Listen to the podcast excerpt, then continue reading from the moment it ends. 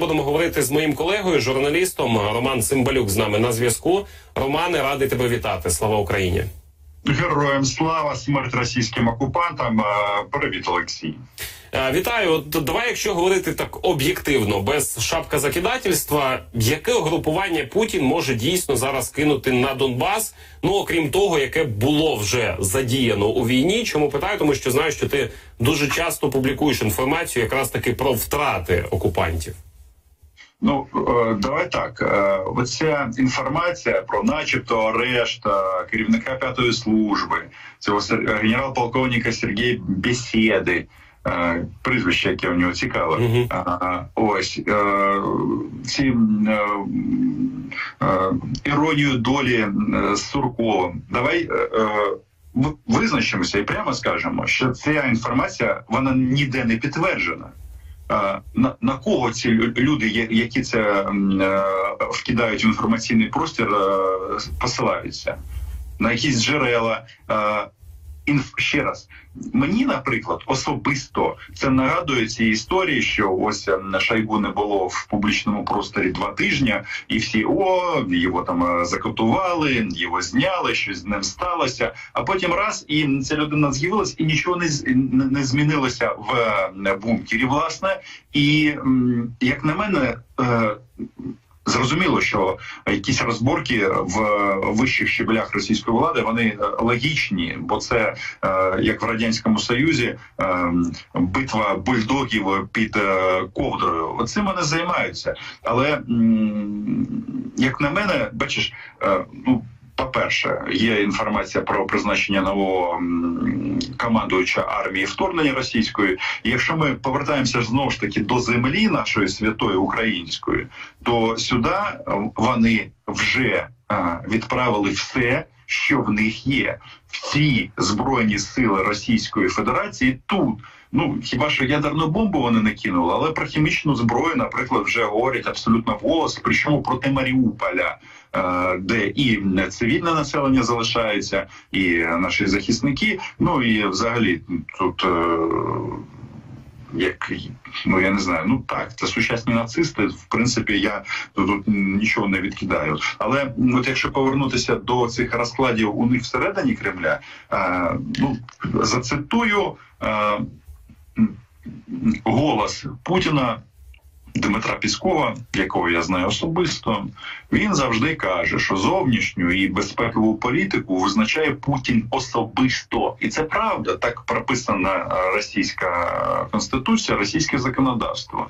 Тому, звичайно, ми маємо це все аналізувати, але не шукати в цих е, інформаційних е, вкидах. А може і не в кідах, якусь таку, знаєш, таке місце, де за що можна зачепитися, і потім прийти до висновку, що от ще ще трошечки, і вони там е, перегрузуть один одному горлянки, спустяться з маузерами в бункер і застрелять Путіна. Я я було б непогано, щоб так сталося.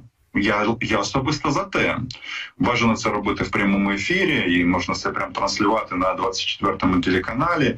Він каже: типа Велика Росія, бух, і все завалили падлу. Е, Я кстати, теж би на своєму каналі це з задоволенням би показав в прямому ефірі. Та я думаю, всі показали би і, і так далі. Але не треба. м, не треба себе обманювати і видавати бажане за дійсне.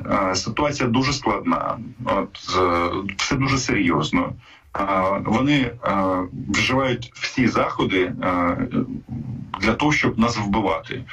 І цей процес буде продовжуватись. Тому всі до зброї допомагаємо збройним силам, купуємо, ідемо в військо. Ко- Іншими словами, кожен робить свій внесок в перемогу, а вона неодмінно буде. Ти знаєш, я сьогодні, коли слухав е, заяву Джейка Салівана, радника Байдена з питань нацбезпеки, коли він казав про те, що мовляв, ми оприлюднили дані розвідки про те, що дійсно а, це було свідомо оцей геноцид у Бучі, те, що відбувається в Маріуполі, тобто атаки по мирному населенні, це не випадковість. Це от якраз свідома тактика, і вони планували саме це робити. А далі той самий Саліван каже про те, що оцей Дворніков він такий знаний маньяк, який влаштовував різанину е, в Сирії. От е, як гадаєш, навіщо його поставили? І ну чи варто тут е, знаєш там жахатися, що мовляв, якийсь там дворніков почне влаштовувати геноциди ще страшніший? Чи все ж таки питання його заміни? Ну в тому, що попередні спроби бодай якусь перемогу вигрести, вони провалилися, і тому ну от хто був з досвідом, того і поставили. Ну, ну по перше, їх могли просто вбити е, російських генералів, які цим займалися. Так на секундочку. Бачиш, коли наша арта розбирає окупантів, вона ж там не не питає, хто ви по військовому званню, і е, зазвичай немає потім такого фідбеку в якості смс, що о завалили такого-то генерала. Це по перше. По-друге, е, бачиш, вони його позиціонують як такого там е, супердосвідченого генерала, який е, прославився чим. Ну він воював в Чечні, і останнє це відповідна Сирія. Ну слухайте, Україна не Сирія по кількістю знищених російських літаків гелікоптерів і збитих російських ракет. Ми попереду всіх, і це лідерство воно буде за нами завжди. Те, що ми зробили з російською армією, запам'ятають всі. Так, втрати є зі всіх боків. Я просто до того, що слухайте, дворників, да нам по е, ви вибачте, е, кожен е, здогадався, яке слово я хотів зараз вжити. Напрямок руху е, російського корабля, тому що вони і так е, вживають всіх можливих військових заходів проти проти України. Вони у них немає е, калібрів е, супер-пупер або інших е, засобів ураження. Все, що в них є, вони кинули сюди. Тому, ну що ж, давайте класиків е, цитувати. Ми вже перемогли, залишилось їх спалити, сказав е, командувач чи, начальник патрульної поліції Євген Жуков. Додати е, просто до цього нема чого. Ну так, їх треба вбивати не тому, що ми агресивні. Бо якщо ми цього не будемо робити, буде буча, буде велика буча скрізь, буде великий Маріуполь. Тому так. Ну це насправді ж свята ненависть до ворога, тому тут е, не варто, я би, знаєте, я би сказав соромитися. Да, праведна лють. Можна і так. Слухай, Романе, а от е, ти віриш в цю взагалі теорію про те, що нібито Путін намагається бодай якусь перемогу виграти от саме до 9 травня, і тоді він буде готовий йти на будь-які методи, аби щось таке отримати і згодувати цю е, якусь перемогу російському суспільству? Ну блін ніхто російське суспільство ні в чому о, з ним не радиться, і вони питає. Йому скажуть, ми перемогли нацистів. Це можна зробити в будь-який момент. Питання в тому, що дійсно о, з точки зору, якби цих.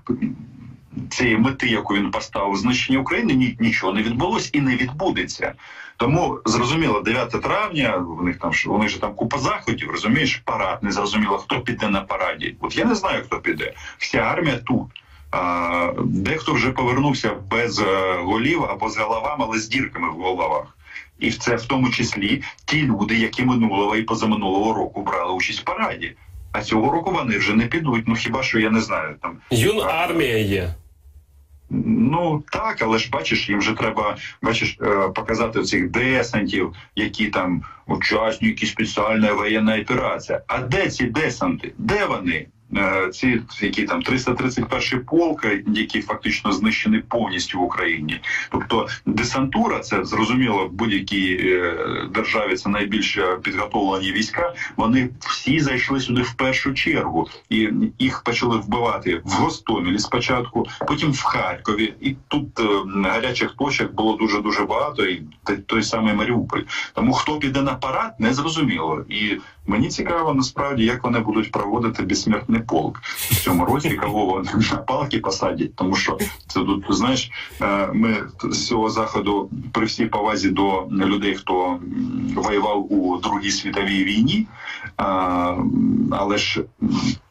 Тут е, це все ж таки було дуже багато десятиліть назад.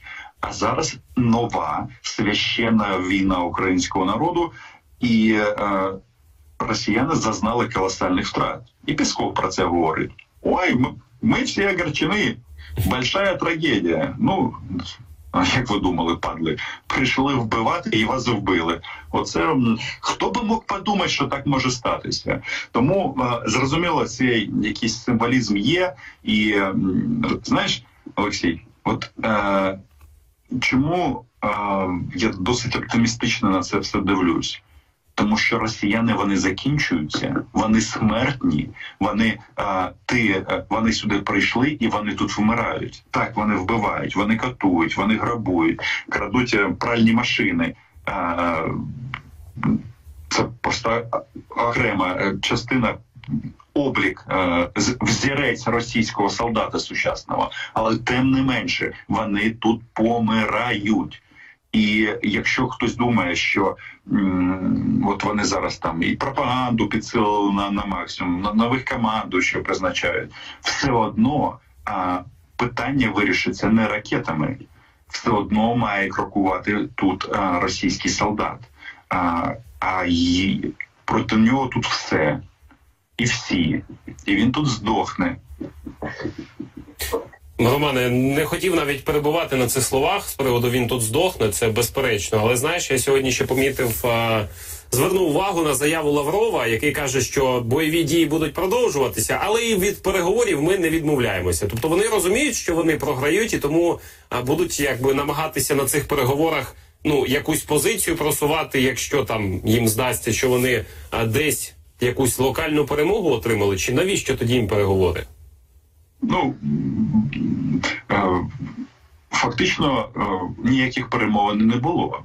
Так, минулого тижня Лавров там щось розповідав, що от Україна змінює свою позицію, там ще щось. Але хочеться сказати, ребята, якщо е, два тижні назад Україна в, в Стамбулі сказала, що ну давайте е, так, хорошо, нейтральний статус може бути. Ну я я, я відверто теж нічого тут не бачу поганого, якщо якщо припиняється війна, але тут за цим нейтральним статусом є купа питань, про які е, е, багато хто не хоче говорити, а Росія росіяни це подають, наче ми будемо а, погоджувати з ними як гарантами безпеки України. Це хоча саме формулювання це сюр просто.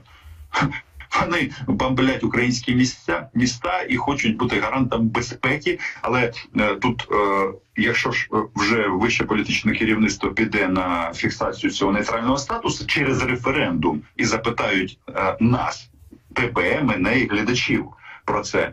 Е, в жодному разі не може бути формулювання Росія гарант безпеки.